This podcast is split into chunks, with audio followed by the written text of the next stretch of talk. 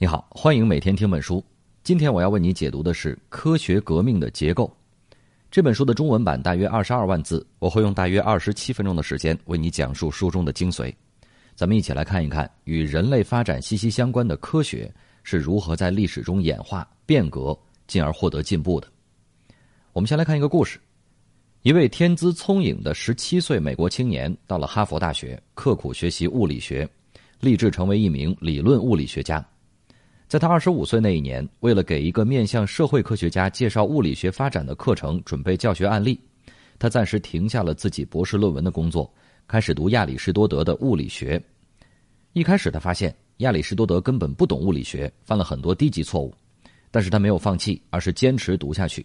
终于在某一天，他头脑中有关亚里士多德物理学的片段突然整合起来，归属到同一个观点下，然后再继续读亚里士多德，就突然理解到。那些看似低级错误的话，竟然是非常卓越的洞见。这一奇特的经历完全改变了这位青年的学术志向。从此，世间少了一位理论物理学家，却多了一颗科学史与科学哲学领域的巨星。这个故事就是《科学革命的结构》这本书的作者托马斯·库恩的亲身经历。在库恩以前，人们普遍认为科学的发展是单纯的知识积累，比如说物理学。今天人们所知道的东西，就是从亚里士多德开始，经过后来物理学家们的贡献，不断积累而形成的。但是库恩却告诉我们，科学的历史演化不仅有积累，更是有很多间断和革命。类比的说，亚里士多德的物理学与牛顿的物理学有着完全不同的模子，物理学家以完全不同的方式做研究，从一个模子转换到另一个模子，就是科学革命。而每一个时代的科学所具有的模子，库恩称之为范式，模范的范，方式的式。范式既可以是抽象的理论原则，也可以是具体的范例，但总之都是能够被科学家模仿的东西，规范他们做研究的方式。同领域的科学家之间常常交流一些外行人听不懂的行话，这就是因为他们采用了共同的范式。基于某个范式进行开展研究并不难。但要在已有的范式上破旧立新，难度就非常大了。这意味着要改变某些习以为常的观念和坚信不疑的原则，而这就是科学革命。科学就是通过不断的转换范式，打破旧有框架的束缚，才取得了进步。从一九六二年这本书问世以来，库恩的名字就与范式的概念关联到了一起，影响力很快扩散到整个人文社科领域。尽管范式原本是描述自然科学的术语，但它准确地抓住了人类知识状态的共同特征。我们对事实的认识并不总是单纯的积累，而且看待事实的视角、研究事实的方式也有可能发生根本的变化。人们广泛地使用范式转换来称呼这种变化，其源头就来自于库恩和他的《科学革命的结构》这本书。好了，介绍完这本书的基本情况和作者的概况。下面我来为你详细讲述书中的内容。这本书在问世之初也曾经引起不小的争议，主要是因为它让人们发现自然科学并没有表面上那么客观。革命这个词总是带有非理性的色彩的，而范式的转换的确包含着人类认识中的非理性因素，所以库恩也就常被指责为背叛了科学进步的理想。但是这个评判合理吗？库恩真的拖了科学进步的后腿吗？在回答这个问题之前，我们先来看看另外三个关于科学和科学革命的重要问题。这些问题的答案也正是书中内容的重点。第一个问题：一门科学发展成熟的标志是什么？第二个问题：科学革命为什么必然会发生？它又将如何发生？第三个问题：我们怎么来评价科学革命的合理性？和进步性呢？好，我们先来看第一个问题：一门科学发展成熟的标志是什么？任何学习过科学的人，恐怕都有一种朴素的直觉，那就是不同学科的发展程度有着很大的差异。一般来说，理学的基础学科，比如说数学、物理、化学、生物等等，是基本成熟的；而与人本身相关的学科，比如说心理学和社会科学，就相对不那么成熟。随着技术的变革和社会分工的细化，新专业、新学科也在不断的涌现。比如说人工智能、就是一门方兴未艾的年轻学科，但也尚不是成熟的科学。那么，一门科学成熟与否的标志到底是什么呢？所谓成熟的科学，一般都具备系统全面的知识体系，有成熟的教科书供学习使用，能够清楚区分出哪些是大家已经接受的知识，哪些是有待于探索的问题。这样，学生只要按部就班的学习，就可以经由知识的积累而走到研究的前沿。不够成熟的科学，则往往做不到这些。这些学科要么是尚未形成系统的知识体系，要么就是不能有效区分已经接受的知识和有待于探索的问题。在尚不完全成熟的学科中，共识是很少见的，几乎一切重要的基本的概念都还处于争论之中。比如说。学习社会科学的学生们会发现，他们的教科书里介绍了许多互相竞争的理论学派。对于同一个现象，不同学派给出的解释可能会不同，有时还可能是相互矛盾的，而且也缺乏中立的标准来判断孰是孰非。因而，整个学科就停留在这样一种莫衷一是的状态。人工智能科学也是如此。对于什么是智能，如何在机器上实现智能这样的根本问题。人工智能专家也无法给出有共识的答案，有时甚至是还存在着基本概念的哲学层面的争论。在不成熟的科学中，一切都可以争论，学科的基础问题，同时也就是研究的前沿问题。而库恩指出，即便是那些现在公认为成熟的科学，也都有过从不成熟走向成熟的历史。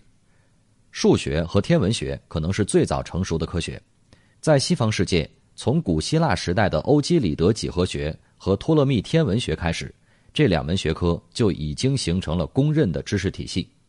中国古代的科学成就也同样大多集中于数学和天文学领域，但是许多自然科学的成熟要晚得多。比如说，牛顿以前的光学远不是一门成熟的学科，对光的本质及其概念存在大量悬而未决的哲学争论。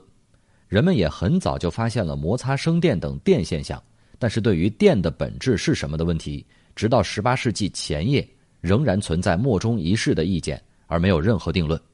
至于地质学、生物学等领域成为成熟科学的时间就更晚了。一门学科从不成熟到基本成熟，转变的标志就是大量争论烟消云散，基本共识得以确立。牛顿写了一本《光学》，告诉人们光是物质粒子，这被科学家广泛接受。于是人们就不再纠结于光是什么这样的话题了，转而研究光现象的具体问题，光学就成熟了。富兰克林写出了电学，他和后继者的工作提供了如何解释电现象的成功范例，这也被当时的电学家所公认。于是人们也不再争论电的本质了，转而模仿富兰克林及其后继者开展研究工作，电学。因此也就成熟了。库恩用了两个特征来概括科学成熟的标志：一是有某种理论著作或研究成就，空前的吸引了一大批坚定的拥护者，他们不再相信对于同一类现象的研究还可以用其他的方式进行；二是这些理论著作或者是研究成就能够提出丰富的问题，把追随者的目光引向解决这些问题的研究工作。而不是像原来那样总是纠结于对基本概念的泛泛争论。这两个特征有一个更简洁的说法，就是范式的确立。库恩所说的范式，就是那些能够化解基本争论、形成共识的理论、著作和研究成果。一门科学从不成熟到成熟的标志，就是形成了一个范式，摆脱了先前那种无所适从、莫衷一是的局面。由于范式确立的早晚不同。科学的成熟程度因而也有差异。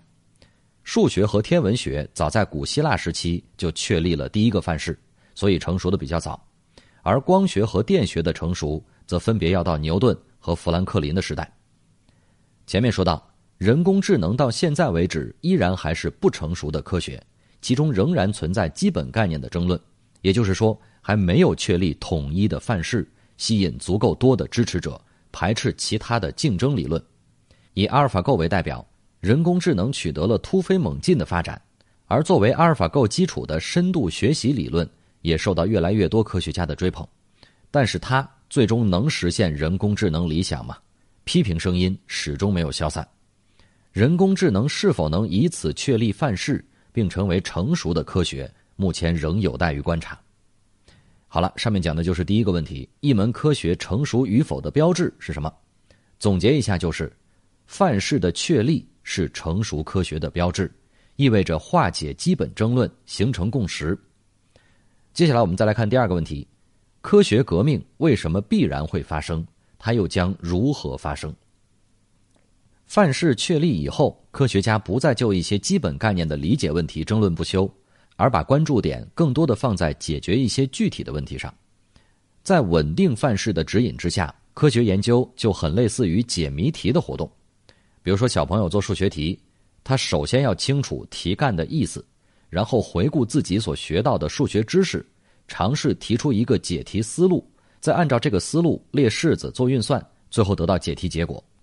如果范式不变，科学家的研究活动也很类似于做数学题，区别在于。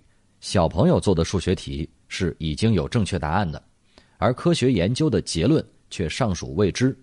不过原则上讲，它也应该有一个答案。只要科学家充分运用既有知识做实验、计算和推理，最终能够揭示谜题的谜底。然而，如果所有科研活动都只是解谜，如果科学家都像是做数学题的小学生，那未免也太小瞧科学家的工作了。科学研究的魅力就在于。有些问题尽管看起来是有答案的谜题，但真正研究下去却发现并不那么简单，或者说在既有的知识体系下根本找不到答案，或者说真正满意的解决要求重新质疑基本概念，也就是把争论重新引向基本的共识，突破原来确立的范式。氧气的发现是库恩在书中经常引述的例子。氧气最早是由英国化学家普利斯特列在实验中获得的，但科学史上却把发现权归于法国化学家拉瓦锡。这里面有一个很重要的理由，就是普利斯特列没有认识到氧气是空气的一种成分。在他那个时代，化学是被燃素说的范式统治的。所谓燃素说，就是假设可燃物中普遍存在一种叫做燃素的成分。燃烧的燃，元素的素，燃烧就是燃素的消耗，燃素消耗殆尽的物质就不再可燃了。可以看到，在燃素说范式中完全没有氧气的位置，因为根本就没有把燃烧理解为依赖空气的某种成分。而正是拉瓦锡第一次提出了这个概念，并指出这种成分就是普利斯特列得到的氧气。由此，拉瓦锡提出了氧化还原学说的新范式。替代了燃素说的旧范式，奠定了直到今天的现代化学的基础。氧气是什么？这就是燃素说范式无法解答的谜题。尽管普利斯特列在旧范式中也做了很多的尝试，但依然无法找到答案。拉瓦锡的成功并不在于他多么勤奋的解答谜题，而在于反过来质疑这一范式，要求对燃烧现象做重新理解。进而，氧气是什么的问题就顺理成章的得到解决了。普利斯特列与拉瓦锡的这段公案并不是特例。按照库恩的看法，类似的戏码在科学史中其实在不断的上演。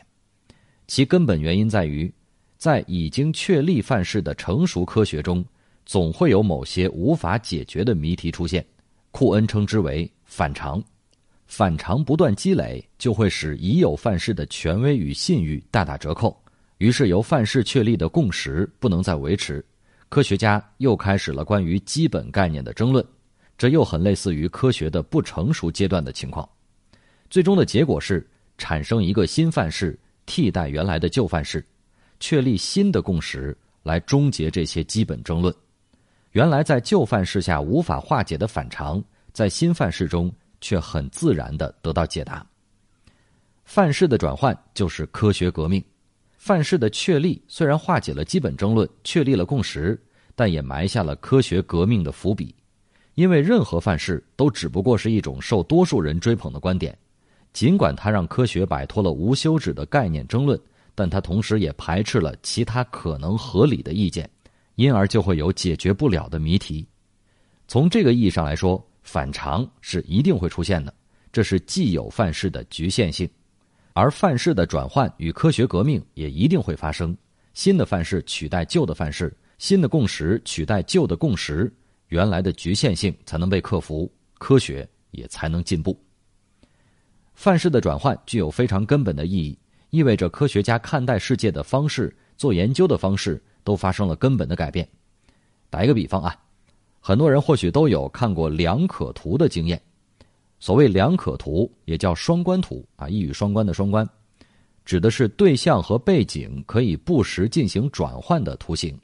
所以，面对同一张两可图，不同的人会看到不同的东西，或者同一个人会从不同的角度看到不同的东西。比较典型的一种两可图就是鸭兔图了。第一眼看过去的时候，你可能会看到一个鸭头，但如果换一个视角，还是同样的线条组成的图形。你却会突然意识到，啊，原来它也可以被看作是一只兔头，扁扁的鸭嘴现在成了一对长长的兔子耳朵，而鸭眼也成了兔子的眼睛，只不过是望向相反的方向的。在库恩看来，确立新范式的科学革命，就类似于这种从看到鸭子到看到兔子的转换。尽管现象还是同一个现象，问题也还是原来的问题。但是看待现象的角度、解决问题的方式却发生了翻天覆地的变化。用鸭兔图来类比科学革命，还有另外一层意思，就是说这种转换是突然的、剧烈的，并没有经过理性的评价和推理。最鲜明的例证就是二十世纪初的物理学革命。在十九世纪末回顾整个物理学的发展的时候，英国科学家开尔文勋爵不无自豪地说：“今天。”整个物理学的大厦已经基本完成了，剩下的工作主要是小修小补。此外，只有两朵乌云还没有定论，一朵是黑体辐射问题，一朵是以太的存在问题。后来的物理学发展表明，这两朵乌云正是挑战经典物理学范式的反常。对他们的回答，一个产生了量子力学，另一个诞生了狭义相对论。这两个理论在基本概念上都迥异于经典物理学，因而，在诞生之初就引起了很大的争议。许多老一辈科学家，比如说波尔兹曼、洛伦兹等人，终生都不肯接受新的物理学范式；而年轻一代的科学家，比如说爱因斯坦、波尔、海森堡等人，则成为这场物理学革命的英雄。德国科学家普朗克在回顾这场革命的时候说：“科学的重大革新。”很少通过说服反对者，并使他们转变立场来实现。事实上，倒是反对者逐渐死去，新生的一代一开始就熟悉新思想。库恩也赞同这个观察：范式的转换并不是理性的过程，无法通过理性的推理比较新旧范式的优劣来说服科学家支持新范式。事实上，这更类似于一个信仰改宗的过程，宗教的宗。科学家对旧范式的接受也并非纯然理性的选择，而是在教育和训练中形成了牢固的信仰。科学革命就是要改变这种信仰，自然也不可能通过理性说服来实现。正向观察鸭兔图的转换，原来只能看到鸭子的人，突然学会了如何把它看作兔子，而不是通过理性推理出兔子的形象。好，上面为你讲述的就是本书的第二个重点。科学革命为什么必然会发生？它又将如何发生？总的来说，科学革命是一定会发生的，因为旧范式解答不了的反常是一定会出现的。范式的转换是根本的、剧烈的信仰改宗，包含非理性因素。下面来为你说一说最后一个重点内容：我们根据什么来判断科学革命是合理的、进步的呢？不用多说，你可以看到。库恩在书中描述的科学研究与普通人对科学与科学家的形象的印象是大相径庭的。通常人们认为科学是完全理性的事业，科学家是以理性冷峻的目光审视世界的一帮人，甚至因为过于理性客观而有一些不通人情世故，少了些许的烟火气息。然而，库恩的这本书却告诉人们，科学研究从来不是完全理性的事业，科学家在工作中。也会固执的坚持自己所偏爱的范式，即便有更好的选择摆在他面前，他也依然不会被理性说服。更麻烦的是，我们也许根本就不知道范式之间如何比较哪个更好，因为他们根本就无从比较。任何比较都要有共同接受的标准。比如说，我们说一支铅笔比另一支铅笔长，那么我们可以拿尺子量一下就能比较出来了。但是不同范式之间却不存在这样一把公共的尺子，因为转换范式就是彻底改变了看待世界的方式。世界既可以用旧范式来把握，也可以用新范式来理解。正像鸭兔图，既可以被看作兔子，也可以被看作鸭子。我们只能说这是两种看待世界的不同方式，而无法说哪种方式更好、更正确。就像我们不能说把鸭兔图看作鸭子或者是兔子，哪个更好、哪个更正确一样。正是因为缺乏这么一把尺子，范式转换才并非纯粹理性的过程。这样一来，如何评价科学革命的合理性和进步意义，就成了很大的问题了。比如说，二十世纪初的物理学革命突破了牛顿力学，确立了爱因斯坦的狭义相对论作为新的物理学范式，这是科学的进步吗？当然是。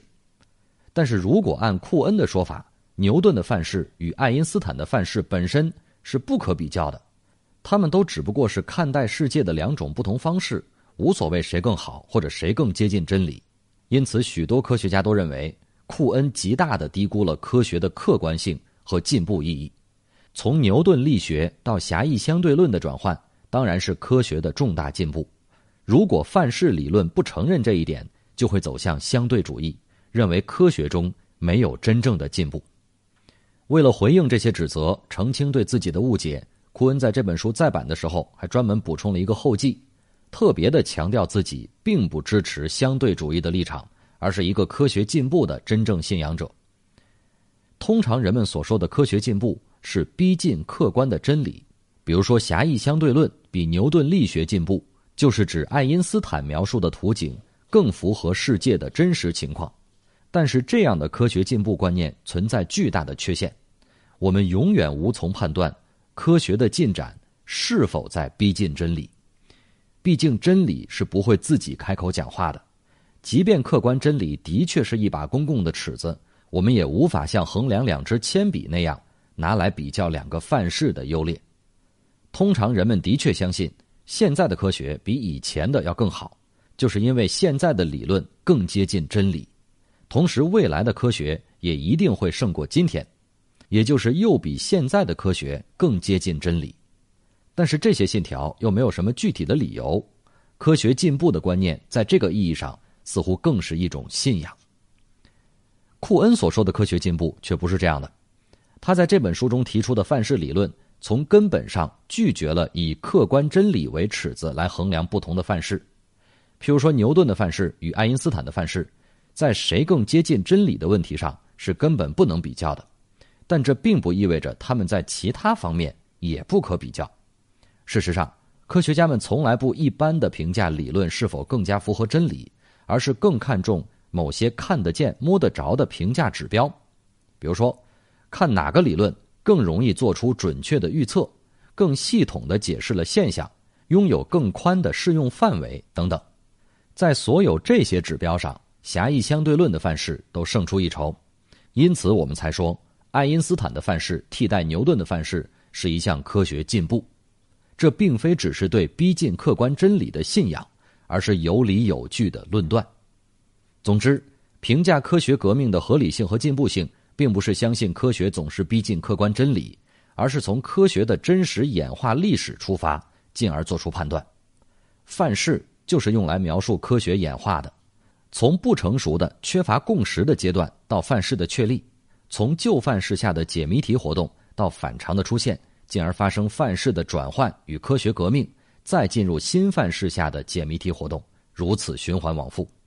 科学通过范式的转换，不断破除既有的思想束缚，聚焦新的谜题，朝向未知领域不断扩展。